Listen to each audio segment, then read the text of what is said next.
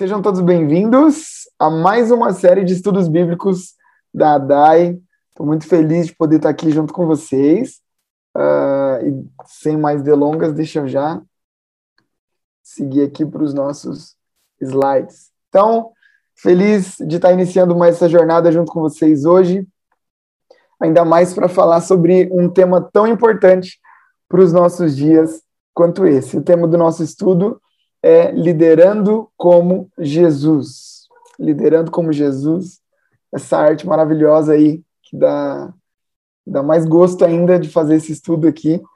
Uh, enfim, vamos nessa. Gente, eu me lembro que uma vez eu, eu li em um livro de liderança escrito por um homem chamado John Haggai. Fica aí a dica para vocês, se vocês quiserem conhecer mais sobre liderança. John Haggai é um bom nome onde ele disse sobre uma grande crise que a humanidade enfrenta há muitos anos, há muitas décadas, na verdade. Uma crise que atinge a humanidade de maneira igualitária. É, não, não é apenas uma crise de alimentos, não é apenas uma crise financeira ou uma crise moral ou institucional, não. Para o John Haggai, nós estamos realmente enfrentando uma grande crise de liderança. Por quê? Porque faltam líderes que liderem como Jesus faltam líderes, homens e mulheres que liderem como Jesus. E é justamente por falta desses homens e mulheres que a gente acaba enfrentando todas as outras crises. Por isso que a gente está aqui abrindo essa série de estudos, porque realmente a gente acredita que é, o modelo de liderança mais saudável que a gente pode seguir é o modelo de liderança que Jesus nos deixou. Então, se a gente sair daqui um pouco mais parecidos com ele, a gente com certeza vai conseguir gerar impactos mais significativos ao nosso redor. Esse estudo, para você que está aqui comigo é, no Zoom, ele ou, ou, no YouTube, ele é baseado nesse livro aqui de um homem chamado Larry Titus, chamado Liderando como Jesus. Princípios de sucesso do maior líder de todos os tempos. Então, vale a pena você pesquisar aí e comprar é, da Thomas Nelson Brasil, enfim, jogando aí no Google você com certeza vai conseguir encontrar, tá bom? Ah, tem na Da Store também. Então, procure lá www.adaistore.com.br. Você vai conseguir encontrar. Então é isso. Uh, as dicas de sempre, abra o seu coração. Você não separou a quarta-feira à noite aí mais gelada das últimas semanas para estar tá aqui à toa, né? Então abre o coração mesmo para que o Senhor fale com você. Tenha o e-book em mãos. O e-book ele foi enviado já nos nossos grupos de WhatsApp. Se você não recebeu, pode me chamar depois. Enfim, manda um e-mail para a gente no contato@dai.com.br que a gente vai ter o maior prazer em te encaminhar é, gratuitamente. É o e-book que dá base para os nossos encontros, tá bom? Tenta eliminar as distrações aí nesse próximo, nessa próxima uma hora é, deixa o celular de lado, enfim, desliga a televisão, para que seja realmente um tempo onde você está investindo em você mesmo. E mantenha a Bíblia aberta, porque a gente vai usar com bastante frequência. E aí, antes da gente seguir, talvez você diga assim: é, ok, eu, eu, entendo a importância da liderança para a humanidade, mas, Diego, é, eu preciso ser honesto com você. Eu não sou líder. Né? Eu não fui chamado para ser líder, eu não lidero nenhum ministério na igreja onde eu faço parte. É, Diego, esse estudo não é para mim. Desculpa, porque a gente vai falar sobre liderança, como liderar como Jesus. E eu quero começar esse estudo já trazendo uma palavra para você. E essa palavra é para você mesmo. Ouça bem, Deus te chamou para liderar. Deus te chamou para liderar. Independente do lugar onde você esteja, independente da idade que você tenha, independente das condições que você tem, eu posso garantir para você que Deus te chamou para liderar. Olha só o próximo slide. O senso comum muitas vezes considera a liderança como um status garantido apenas a pessoas com um alto grau de capacitação, cheias de talentos ou abençoadas com dons especiais. Mas quando a gente fala da vida cristã e principalmente do caminho percorrido pelos milhares de discípulos e discípulas de Jesus espalhados pelo mundo, essa ideia vai perdendo força. Isso porque Jesus vem para nos revelar uma importante verdade. Todo mundo tem influência e todos nós podemos liderar. Se existe algo que o Summit, o Summit é uma das maiores conferências de liderança do mundo, é, e nós temos como igreja o privilégio de ser uma das sedes do Summit aqui no Brasil. Se tem algo que o Summit tem nos ensinado nos últimos anos, é a verdade de que todos nós temos influência. É, depois dá uma pesquisada aí nas redes sociais da ADAI, você vai ver que hoje, dia 7 de setembro, nós tivemos algo muito especial na nossa igreja. O Summit Next Gen, é, o, o Summit da nova geração, da próxima geração. Hoje, 200, mais ou menos 200 adolescentes e jovens se juntaram na nossa igreja no Ipiranga para falar sobre liderança, para ouvir sobre liderança, para conhecer sobre liderança, porque liderança é para todos. Todos nós que estamos aqui temos influência. Mesmo que você não tenha formação superior, mesmo que você ache que não tem talento para isso, mesmo que você ache que não leva jeito, mas acredita no que eu estou te falando. Você foi chamado por Deus para influenciar. Pastor, talvez eu não fui chamado para influenciar o mundo todo. Não foi, eu também não fui, mas eu fui chamado para influenciar pelo menos a minha casa, o lugar onde eu fui colocado. No mínimo, no mínimo, no mínimo, eu sou líder de mim mesmo. Então, posso te garantir que você é, tem, foi chamado por Deus para exercer influência. E quando eu olho para a Bíblia, eu vejo uma história muito interessante de dois homens que, mesmo com pouca instrução, influenciaram o seu tempo e foram ótimos líderes. Então eu quero pedir para que você abra sua Bíblia aí, em Atos, capítulo de número 4, versículo de número 5 até o 13. Atos 4, nós vamos ler do 5 até o 13. Essa é uma história muito legal. Atos capítulo 4, versículo 5 até o 13. Olha só, acompanhe junto comigo. No dia seguinte, as autoridades, os líderes religiosos e os mestres da lei reuniram-se em Jerusalém. Estavam ali Anás, o sumo sacerdote, e Caifás, João, Alexandre e todos que eram da família do sumo sacerdote. Eles mandaram trazer Pedro e João diante deles e começaram a interrogá-los. Com que poder? Ou em nome de quem vocês fizeram isso? Então Pedro, cheio do Espírito Santo, disse-lhes: Autoridades e líderes do povo, visto que hoje somos chamados para prestar contas de um ato de bondade em favor de um aleijado, é, é importante dizer, né? Eles foram presos por causa da cura de um aleijado lá na porta do templo, no capítulo anterior. É, nós fomos chamados por causa de um ato de bondade em favor de um aleijado, sendo interrogados acerca de como ele foi curado, saibam os senhores e todo o povo de Israel que por meio do nome de Jesus Cristo Nazareno, a quem os senhores e todo o povo de Israel é, crucificaram, mas a quem Deus ressuscitou dos mortos, este homem está aí curado diante dos senhores. Este Jesus é a pedra que vocês construtores rejeitaram e que se tornou a pedra angular. Não há salvação em nenhum outro, pois debaixo do céu não há nenhum outro nome dado aos homens pelo qual devamos ser salvos. Gente, olha como esse texto termina. Vendo a coragem de Pedro e de João, e percebendo que eram homens comuns e sem instrução, ficaram admirados e reconheceram que eles haviam estado com Jesus. Olha que coisa incrível. O que chamou a atenção das autoridades religiosas ali da época não foi a beleza do discurso de Pedro e de João. Eles não olharam e disseram: Nossa, olha que palavras difíceis que eles usaram. Olha como eles, eles se formaram, com certeza, numa grande faculdade. Não. O que chamou a atenção daqueles homens foi simplesmente o fato de que eles eram homens comuns, homens humildes, homens sem muita instrução, e ainda assim foram capazes de trazer corajosamente um discurso coerente no meio do povo. Gente, eu poderia trazer aqui centenas de outros exemplos de homens e mulheres que passaram pela terra e influenciaram as suas gerações, independentes de cargos que tiveram, independentes da sua formação. E é por isso que nós estamos aqui, para também nos levantarmos como esses para a nossa geração. Então, é, em nome de Jesus, me deixa ser repetitivo aqui mais uma vez. Independente do que você já tenha construído, independente do seu grau de instrução, Deus te chamou para influenciar. E nesse sentido, Jesus é sem dúvidas o nosso maior modelo, porque ninguém jamais fez o que Jesus fez. Ele com certeza foi o maior líder da história da humanidade. O que Jesus fez e ensinou há mais de dois mil anos atrás é seguido até os dias de hoje por cerca de 2 bilhões de pessoas. Gente, 2 bilhões de pessoas ao redor do mundo, pelo menos, seguem aquilo que Jesus iniciou há dois mil e tantos anos atrás.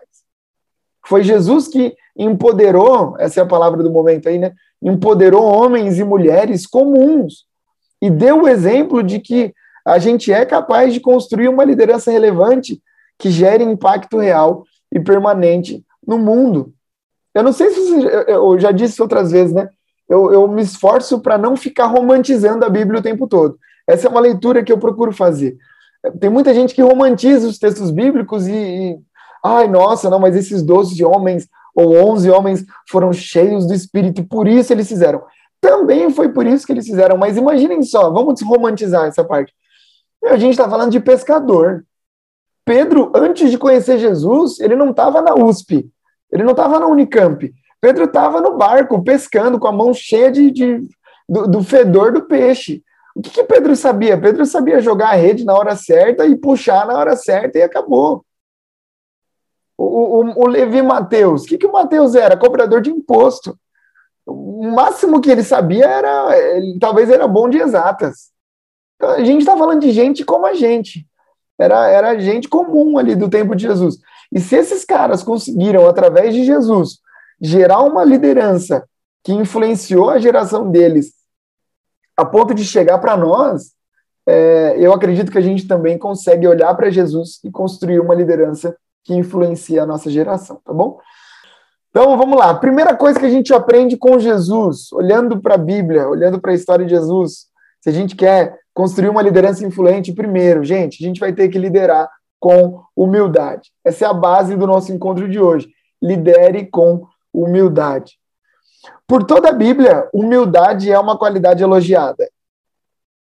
É, também não é raro, não são raros os momentos em que a gente encontra menção de que Deus derrama bênção sobre aqueles que são humildes. A Bíblia diz que Deus resiste aos soberbos, mas dá graça aos humildes. Provérbios capítulo 3, versículo 34. Provérbios 3, 34 diz: Deus resiste aos soberbos. Gente, quando eu penso nesse texto, eu penso em resistência mesmo. Eu imagino a gente tentando ir, ó, esse aqui é Deus. E a gente tentando ir, e Deus falou: não, você é soberbo. Eu resisto aos soberbos. Não, não, não, aqui não. Mas o texto vem dizer que ele dá graça aos humildes. Então eu imagino Jesus dizendo: não, pode seguir. Eu dou graça aos humildes, mas com os soberbos a conversa é diferente. E quando a gente continua, ou quando a gente se esforça para conhecer um pouco mais sobre Jesus, esse é um dos atributos que mais se destacam no ministério dele. Jesus era humilde. Eu quero começar lá de trás. Houve um dia em que o homem e a mulher pecaram. Eles perderam um vínculo com Deus, certo? A gente conhece essa história. Deus, então, ele começa a promover um monte de, entre aspas, tá? Tentativas de religar o homem a si mesmo. Então, Deus vai lá e coloca para a humanidade, Deus estabelece é, juízes. E esses juízes tinham que. É, eles tinham a função de julgar o povo para que. Era uma tentativa de Deus de fazer com que o homem voltasse a se ligar a, a ele. Os juízes falharam, aí Deus vai lá e coloca reis. Os reis falharam, aí Deus estabelece profetas. O povo vai lá e mata os profetas. Os profetas se corrompem, alguns deles. Aí vem os sacerdotes. E aí os sacerdotes também se perdem ali no meio do caminho. Até que Deus envia o seu próprio filho.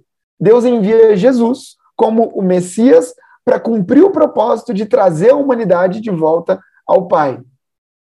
Jesus, então, vem para cumprir com esse objetivo. E é interessante, porque mesmo tendo todo o poder e toda a autoridade, mesmo sendo Deus, Jesus nunca se preocupou em promover a sua própria agenda. A gente não encontra Jesus à procura de publicidade.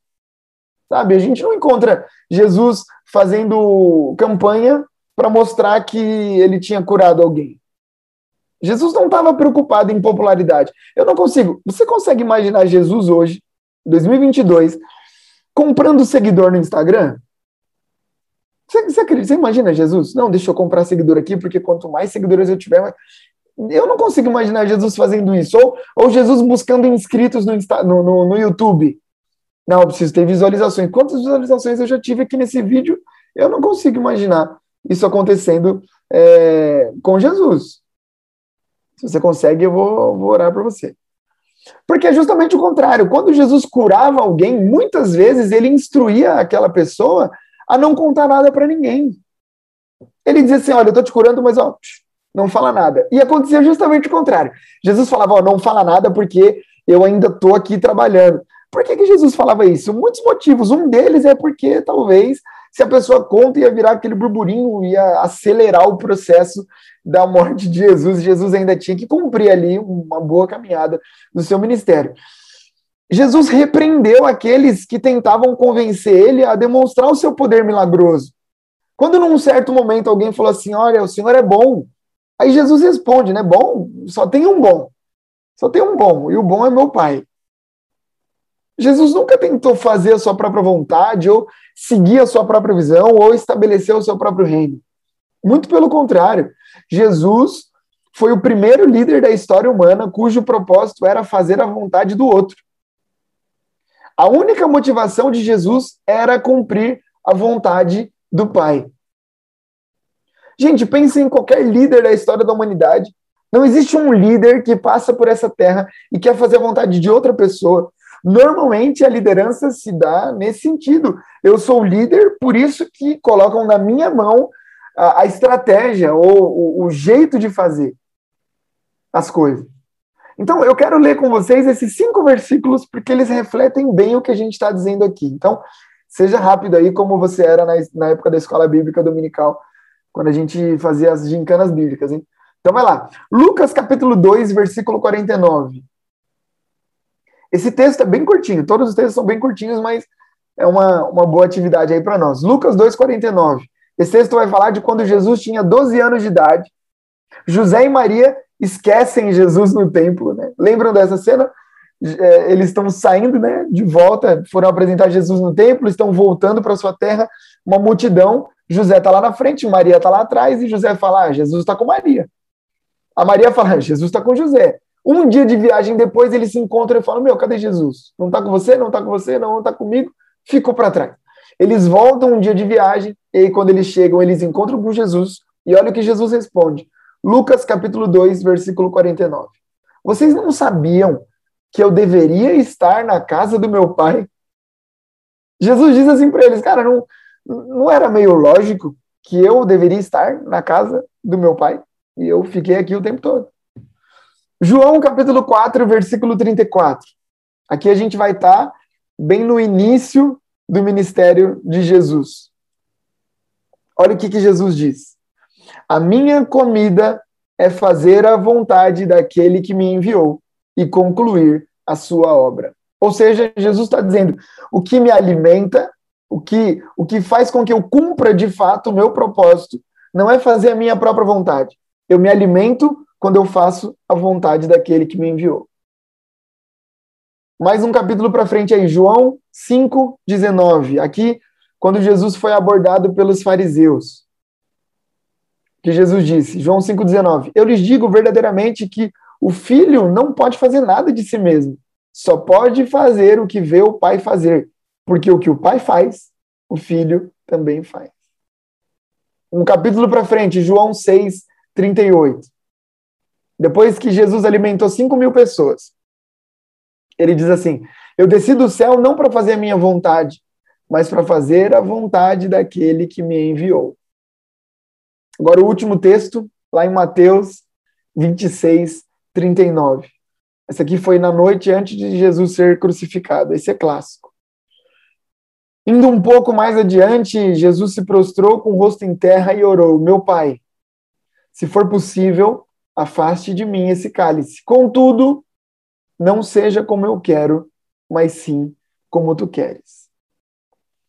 Irmãos e irmãs, a gente consegue perceber como a atitude de Jesus contradiz a prática moderna. Que tipo de líder ia gastar a sua vida inteira tentando fazer a vontade de outra pessoa? Isso é, no mínimo, revolucionário. Justamente porque, na maioria das vezes, nós somos ensinados a conduzir a nossa vida com base na autopromoção, com base em, impor a nossa visão, em estabelecer os nossos próprios objetivos, em seguir o nosso próprio propósito. É assim que nós somos ensinados. Se você vai liderar, você vai fazer do seu jeito.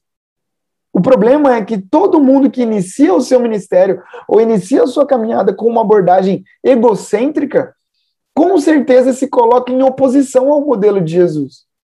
O final de tudo que se apoia em egocentrismo é a autodestruição. Por quê? Por uma simples razão que a gente já disse lá atrás: Deus resiste aos soberbos.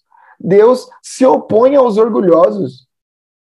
Deus se opõe àqueles que acreditam que o seu jeito é o único jeito de fazer as coisas.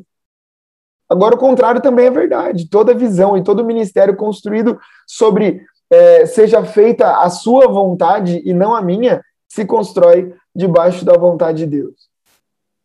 Por isso que a gente precisa se perguntar nessa noite: que tipo de, de construção eu estou fazendo na minha vida? Eu estou vivendo uma vida baseada naquilo que eu quero, nos meus desejos. Sabe, irmãos, uma verdade difícil de admitir. Deus não nos criou para sermos felizes. Desculpa se isso vai contra aquilo que você pensou ao longo da sua vida. Pastor, Deus não me criou para ser feliz? Não. Ser feliz é uma consequência de seguir a vontade de Deus. Porque nem sempre a vontade de Deus vai ser imediatamente algo que vai te deixar feliz. Heresia? Não. Imagine só, vai lá para Abraão. Você acha mesmo que Abraão, no primeiro momento, ele ficou feliz de entregar Isaac? Nossa, que alegria! Eu esperei tanto tempo para Deus me enviar esse filho e agora que ele me envia, ele pede para eu sacrificar ele. Nossa, não tem alegria melhor para mim do que sacrificar o meu filho no alto de uma montanha. Com certeza não. Mas no final, seguindo a vontade de Deus, Abraão foi feliz. Por isso que talvez a gente precisa revisitar algumas coisas na nossa mente entender que num primeiro momento Deus não nos chama para ser feliz, Deus nos chama para viver a vontade dele. Depois a gente vai colher os frutos de cumprir com a vontade do Senhor. Olha só, o nosso maior inimigo sempre vai ser a tentação da promoção própria. Não é fácil e nem humanamente natural buscar fazer a vontade de outro. No caso, a vontade de Deus, mas é justamente nisso que está a chave para o sucesso futuro.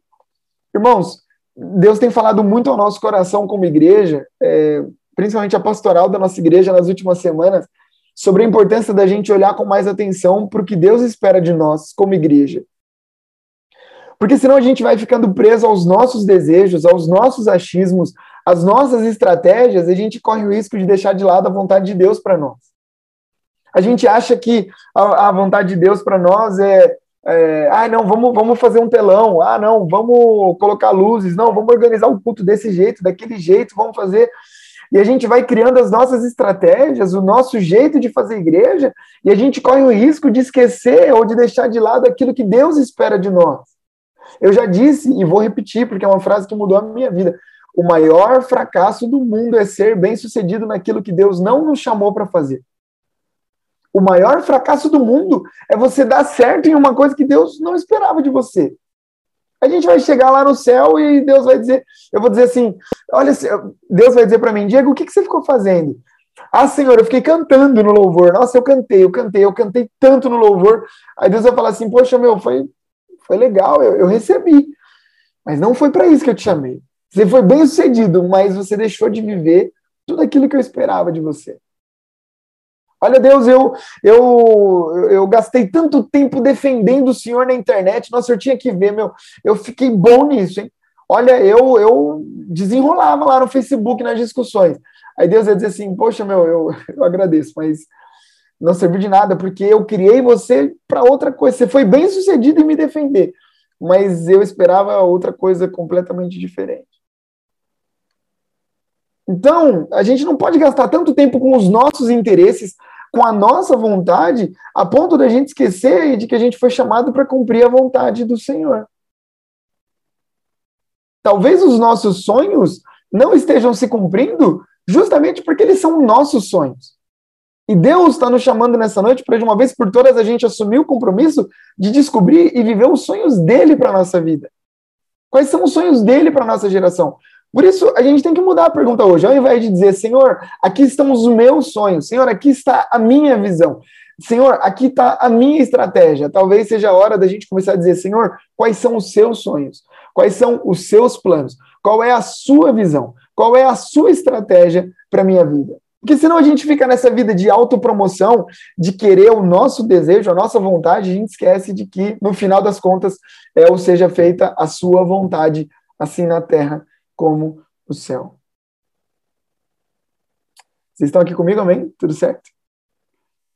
Louvado seja Deus. Então, é, em primeiro lugar, a gente vai ter que ter a humildade de dizer: Senhor, é, é mais sobre o Senhor do que sobre mim. A segunda coisa a gente entender que a liderança de Jesus ela não era baseada na autopromoção.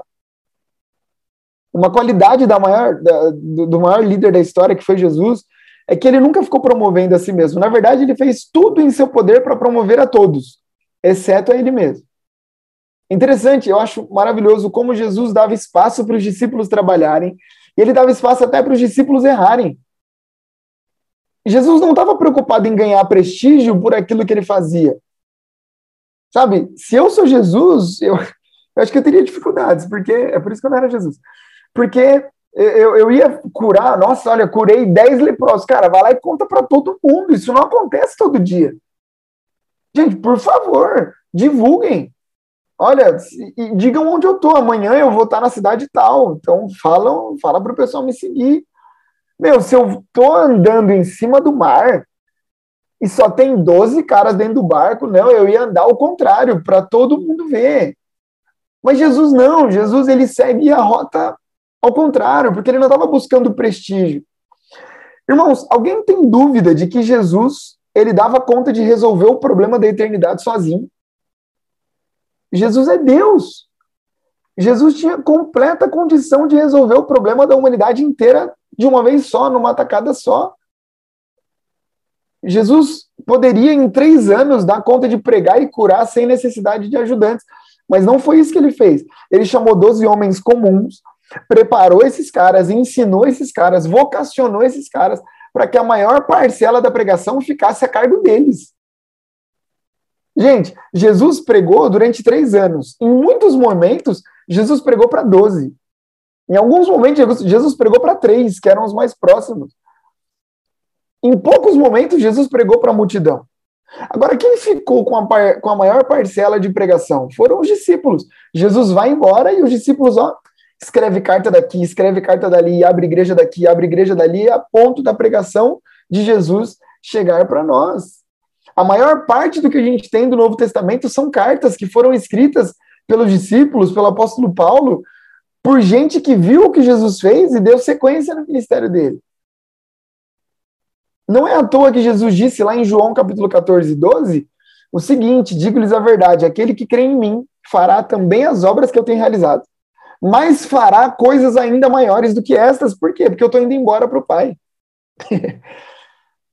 Ou seja, o interesse de Jesus não estava em ganhar fama com aquilo que ele fazia, mas em promover outras pessoas para que através deles e através de nós as verdades do reino alcançassem toda a terra. Jesus está nos ensinando de que o reino de Deus não é e não pode ser sobre o nosso talento pessoal, ou sobre os nossos dons, ou quanto nós somos bons em algo, o reino de Deus é sobre as verdades do evangelho. Nada e ninguém pode ser maior do que aquilo que Jesus veio ensinar. Sabe, irmãos, por isso que a gente tem que tomar muito cuidado quando a gente encontra alguém que é maior do que o evangelho de Jesus, ou que se coloca como maior do que o evangelho de Jesus. Tem líderes, pastores, gente aí, principalmente nas grandes mídias aí, mídias sociais e tudo mais, no YouTube, que parece que é maior do que Jesus que, que aparece mais do que Jesus. Isso devia falar mais sobre a gente, porque é, é só, olhar, é, é só a gente olhar as redes sociais que a gente encontra gente ocupada promovendo a si mesmo, exaltando os seus próprios talentos. Mas aí o Larry Titus, que é o autor desse livro que a gente está estudando, ele traz uma frase incrível sobre isso. Olha só. O céu se recusa a nos elogiar quando nós fazemos isso por conta própria. Acabou. o céu se recusa a nos elogiar quando a gente faz isso por conta própria. Eu quero ler com vocês esse texto que está aí no, no slide, Lucas capítulo 18, versículo 9 a 17. Olha só. Alguns que confiavam em sua própria justiça e desprezavam os outros, Jesus contou essa parábola. Dois homens subiram ao templo para orar. Um era fariseu e o outro publicano. O fariseu em pé orava no íntimo: Deus, eu te agradeço porque eu não sou como os outros homens, ladrões, corruptos, adúlteros. Eu não sou nem mesmo como esse publicano. Eu jejuo duas vezes por semana. Eu dou o dízimo de tudo que eu ganho. Mas o publicano ficou à distância. Ele nem ousava olhar para o céu, mas batendo no peito dizia: Deus, tem misericórdia de mim, porque eu sou pecador. Eu lhes digo, Jesus está dizendo que este homem, o, public, o, o publicano, e não o outro, foi para casa justificado diante de Deus. Porque quem se exalta vai ser humilhado. E quem se humilha será exaltado. O povo também estava trazendo criancinhas para que Jesus tocasse nelas. Ao verem isso, os discípulos repreendiam os que tinham trazido, mas Jesus chamou a si as crianças e disse: Deixem vir a minhas crianças e não as impeçam, porque o reino de Deus pertence aos que se assemelham a elas. Eu digo a verdade: quem não receber o reino de Deus como uma criança nunca entrará nele. Aí eu quero fechar com mais dois versículos que não estão aí no slide. Certo homem importante, logo na sequência, ele perguntou: Bom mestre, que farei para herdar a vida eterna? Por que você me chama de bom? Respondeu Jesus. Não há ninguém que seja bom a não ser somente Deus. Jesus está ali no meio do povo e conta a história de dois caras, um que fica se exaltando o tempo todo. Olha, Jesus, olha, olha Deus o que eu faço. Eu jejuo, eu oro, eu leio a Bíblia, eu dou o dízimo. Olha, olha, olha todas as coisas que eu faço de bom. Olha quantos elogios eu mereço receber. Enquanto do outro lado tem um cara dizendo, Senhor, eu acho que eu não mereço elogio nenhum. Só tem misericórdia de mim. E aí Jesus diz: opa, esse encontrou graça hoje diante de Deus. Quem sabe você chegou nesse estudo muito certo de que está construindo coisas grandes para Deus. Você tem boas justificativas, você até faz aquilo que é certo, você jejua, você ora do jeito que o fariseu fazia, mas eu posso te garantir que se isso é apenas sobre você, eu sinto muito, mas o céu não vai te elogiar já que você faz isso tão bem. Se aquilo que a gente faz não for para a glória de Jesus e para que o nome dele seja conhecido, nós não estamos fazendo a coisa certa. Se o que a gente faz serve mais para a nossa própria promoção, a gente está no caminho errado, irmão. Você canta bem, então cante bem para a glória de Deus. Você prega bem, então prega bem para a glória de Deus. Eu não estou dizendo aqui para você, e eu já vou dar a palavra para cá. Eu não estou dizendo aqui para você é, menosprezar os seus talentos, tá bom? Não, sem falsa modéstia. A gente não precisa disso. Né? Quando, quando alguém diz assim para mim, nossa, Diego, você falou, você falou muito bem hoje no culto, nossa, amém. Legal, eu não deixo isso subir para o meu coração, a glória de Deus. Eu sei que eu me preparo para chegar ali, não ficar gaguejando, não ficar entregando qualquer palavra, mas no fundo, no fundo, eu estou dizendo, Senhor, até os meus menores e maiores talentos são para a glória do Senhor, porque foi o Senhor que me fez assim. A gente não pode caminhar na autopromoção acreditando que Deus vai gostar mais da gente porque a gente faz isso. Vai lá, cara.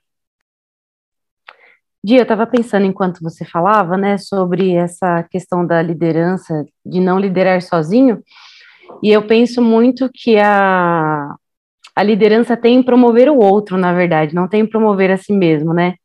É, eu fico pensando como Jesus ficava feliz quando os discípulos é, conseguiram seguir aquilo que ele ensinou. E eu acho que assim tem que ser com a nossa vida também, sabe? Quando a gente consegue abrir caminho para uma outra pessoa é, alçar voos mais altos do que nós alçamos, sabe?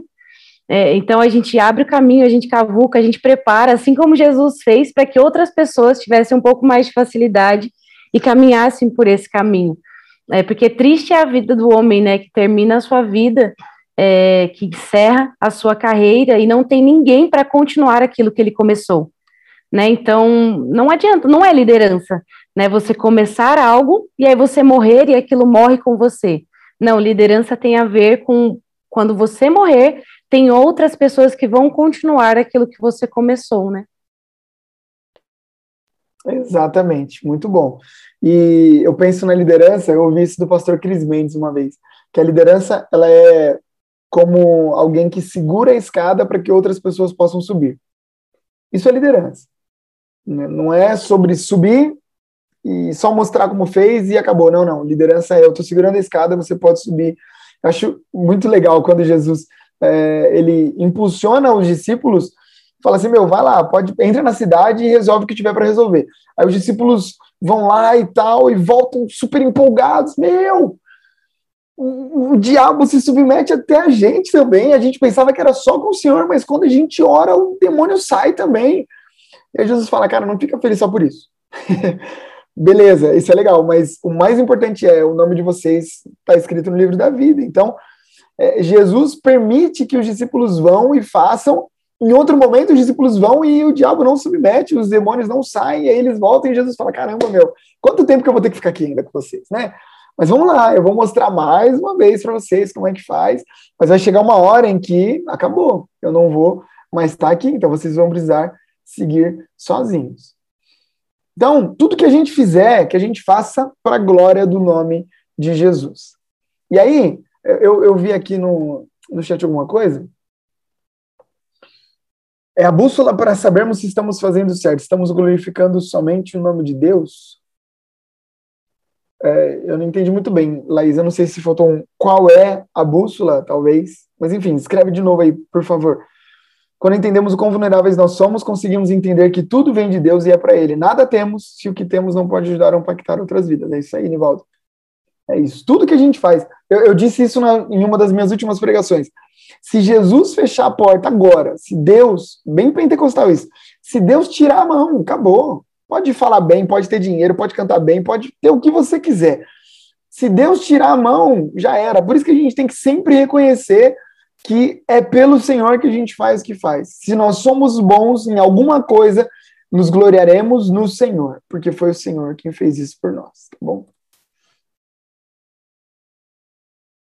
Em seu ministério, Jesus se concentrou em gerar discípulos e não apenas seguidores. Há líderes que trabalham para construir seguidores para si mesmos, quando na verdade deveriam empregar esforços para conduzir as pessoas a Jesus. Isso porque discipulado implica em conduzirmos pessoas para uma vida mais próxima da vontade do conhecimento de quem Deus é. Em nenhum momento a gente encontra Jesus, gente, buscando igualdade com Deus, com o Pai. Na verdade, o apóstolo Paulo vai dizer que Jesus não via a igualdade com o Pai como algo a ser apegado. Lá em Filipenses 2, ele vai dizer: né? Jesus não se apegou a ser igual ao Pai, não, ele se esvaziou. Ele se esvaziou de tudo que promovia o ego, entre aspas, né, acima do Pai. Ele nunca exigiu igualdade com Deus, mas ele se humilhou a ponto da sua vontade estar completamente subordinada à vontade do Pai. Por isso que a gente se aproxima do grau de pureza e altruísmo de Jesus quando a gente deixa de lado o desejo obcecado por posições de honra, por elogios, por reconhecimento público, por fama, por riqueza. A gente tem que sempre é, voltar para o nosso coração. Eu lembro de uma vez um, um, pastor, isso eu também nunca mais esqueci, eu não sei onde eu ouvi, mas um, um pastor que disse assim: ó, é, toda vez que ele pregava, ele descia e alguém dizia assim: é, o pastor X, meu, você pregou muito, você pregou muito. E aí todas as vezes ele dizia assim, é, eu sei, enquanto eu descia aqueles degraus ali, o diabo já disse isso no meu ouvido. Olha, isso é forte, né? Pastor, você pregou muito, eu sei, o diabo já me falou, né? Por quê? A gente tem que. Lógico que isso é um exagero, é muito forte dizer isso, eu jamais diria isso para alguém. Mas é, a gente tem que sempre revisitar o nosso coração para descobrir onde ele está. Descobrir onde que a nossa mente está. Se a gente está fazendo o que está fazendo para a nossa glória ou se a gente está fazendo o que está fazendo para a glória de Jesus. É interessante que o trabalho de Jesus nunca foi para rebanhar seguidores. Jesus não estava muito preocupado com a multidão. Jesus estava preocupado com o que os discípulos pensavam sobre ele, sabe? Com o que o Pai Gente, se a gente se preocupasse mais com aquilo que Deus pensa sobre nós do que com o que as pessoas pensam, com quantos seguidores a gente tem, se os nossos seguidores estão gostando do nosso conteúdo ou não, se as pessoas com quem a gente está conversando, nós seríamos muito mais satisfeitos. Lá em Mateus 16, Jesus pergunta para os discípulos: quem que as pessoas estão dizendo que eu sou? Aí muitas, muitas respostas surgem. Ah, uns dizem que o Senhor é João Batista, outros dizem que o Senhor é Elias, Jeremias, um dos profetas. Aí Jesus fala: beleza, a opinião da multidão é, não é tão importante aqui. O mais importante é essa segunda pergunta que eu vou fazer. Para vocês que me conhecem, quem eu sou? Talvez Jesus sabia de uma simples verdade. A multidão seguia Jesus por aquilo que ele fazia, pela fama que ele ia conquistando. Mas discípulos seguem Jesus por quem ele é. A multidão segue a Jesus porque ele multiplicava pão e peixe, e eles terminavam a noite satisfeitos. Discípulos seguem Jesus por quem ele é, não por aquilo que ele faz. É por isso que no fim dos seus dias aqui na terra, ele não mandou a gente ir fazer seguidores. Jesus mandou a gente ir fazer discípulos. Vocês vão ouvir muito isso a partir desse tempo na nossa igreja, sabe? Jesus nos chamou para fazer discípulos, gente que conheça mais sobre o Senhor. Que Deus nos livre de sermos líderes que atraem seguidores para si mesmos. Líderes que são só famosos. Não, mas que sejamos homens e mulheres tementes a Deus que façam discípulos para Jesus. Por isso eu quero, eu quero repetir, eu não sei porquê, mas eu quero repetir. Muito cuidado com gente que fica atraindo atenção para si. O tempo todo para si. O tempo todo para si. Porque no final, quando essa pessoa for embora, o que, que sobra? A gente tem que seguir homens e mulheres que nos levam e nos aproximam de Jesus. E mais do que isso, precisamos ser homens e mulheres que aproximam outras pessoas de Jesus.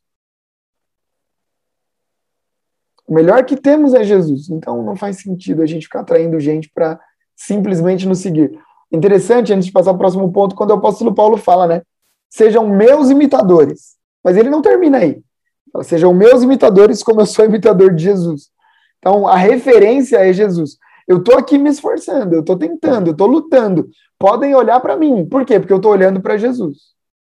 João Batista, quando surge, as pessoas começam a achar que João Batista é o Messias.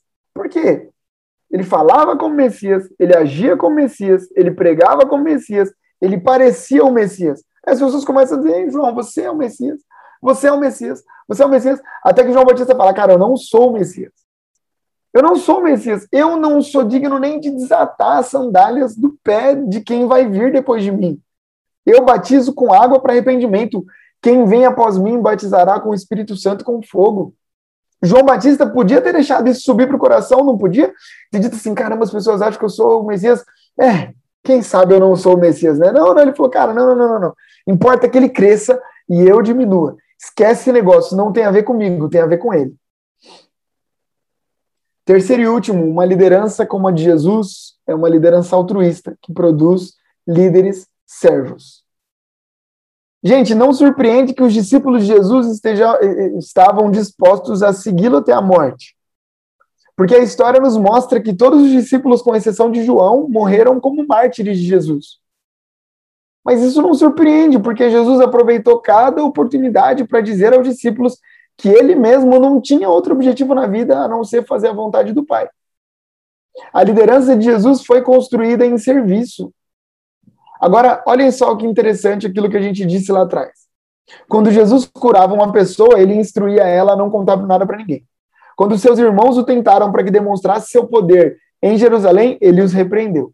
Quando alguém o chamou de bom, ele objetou, declarando que apenas o Pai era bom. Ou seja, irmãos, em cada pequeno detalhe, Jesus está dando exemplo de que a humildade e o serviço são o caminho para a grandeza no reino de Deus. Você quer ser grande no reino de Deus? Sirva. Você quer ser grande no reino de Deus? Seja humilde. Algo que eu acho incrível, eu usei isso numa pregação minha muito tempo atrás, é como boa parte das cartas do Novo Testamento começam igual. Ou começam iguais. Todas elas começam do mesmo jeito. Eu vou ler aqui para vocês e se depois vocês tiverem curiosidade, vão lá para confirmar, tá bom?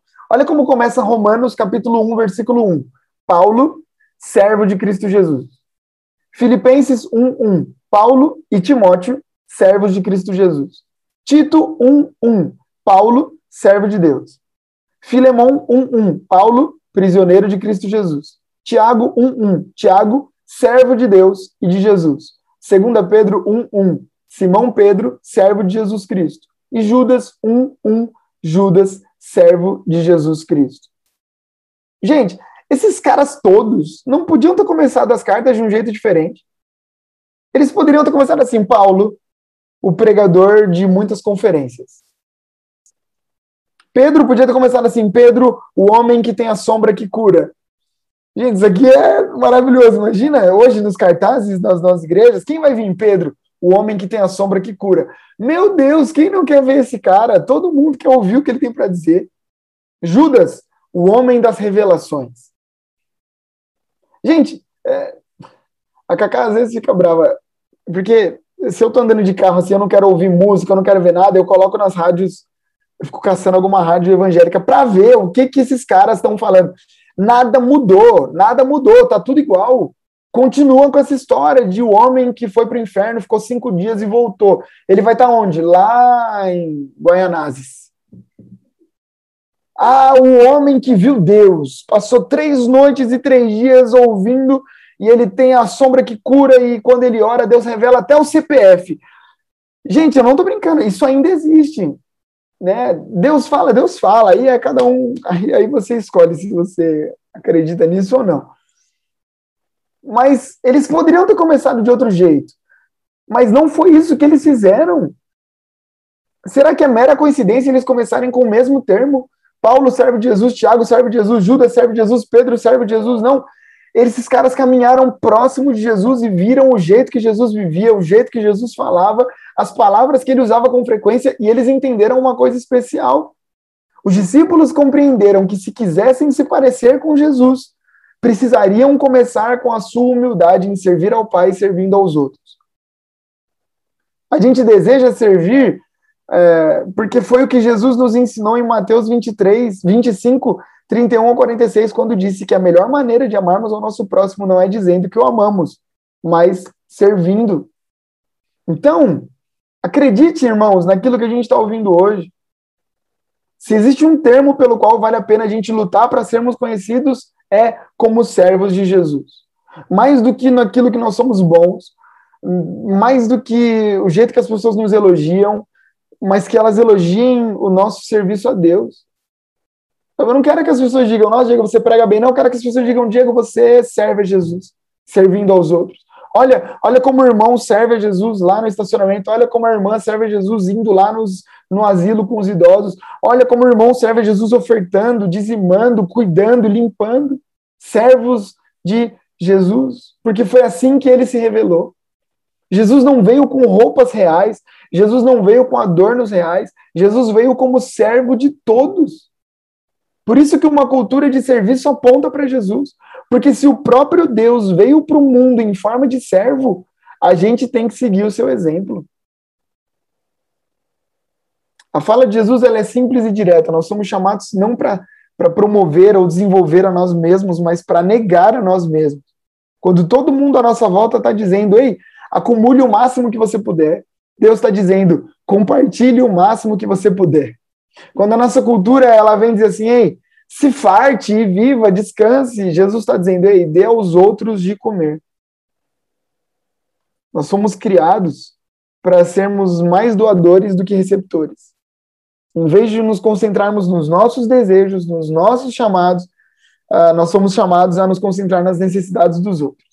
O apóstolo Paulo disse em Filipenses, no capítulo 2, versículo 3, não façam nada por ambição egoísta ou por vaidade, mas humildemente considerem aos outros superiores a si mesmos o maior líder de todos da história da humanidade, liderou de baixo, não de cima. Se você esquecer tudo que eu falei, por favor, se lembre disso. O maior líder de todos os tempos liderou de baixo, não de cima. O maior líder de todos os tempos, ele pegou a bacia e a toalha e limpou e lavou o pé dos discípulos. Ele lavou o pé do traidor. Por isso que se a gente quer seguir o exemplo de Jesus, a gente precisa ser servo uns dos outros. E se a gente fizer isso, a gente vai colher os frutos de uma liderança mais saudável para uma geração que clama por líderes melhores, líderes que não trabalham só para se autopromover, mas que trabalham para promover o reino de Deus. Líderes que não querem ganhar seguidores, mas que querem que entendem que foram chamados para fazer discípulos e discípulas de Jesus. Para a gente fechar, ao longo da vida cristã, a gente vai descobrir que buscar a vontade de Deus, viver uma vida de serviço ao próximo, fará de nós líderes melhores. Mais uma vez, que as pessoas nos conheçam como servos, gente que ama Deus e derrama esse amor em serviço a Deus, servindo as pessoas. Esse vai ser o nosso, o nosso legado. Como a gente viu entre os discípulos de Jesus ao escrever as últimas cartas, é, quando a gente for escrever as nossas últimas cartas, as pessoas vão saber que mais do que cantores, pregadores, escritores, ofertantes, alunos, fomos servos de Jesus. Que não nos falte a humildade em nenhum momento. para que a humanidade veja que servimos a um Deus que se fez o menor de todos. Amém, irmãos? É isso. Obrigado ao Dai College aí por tanto conteúdo. E vamos que vamos.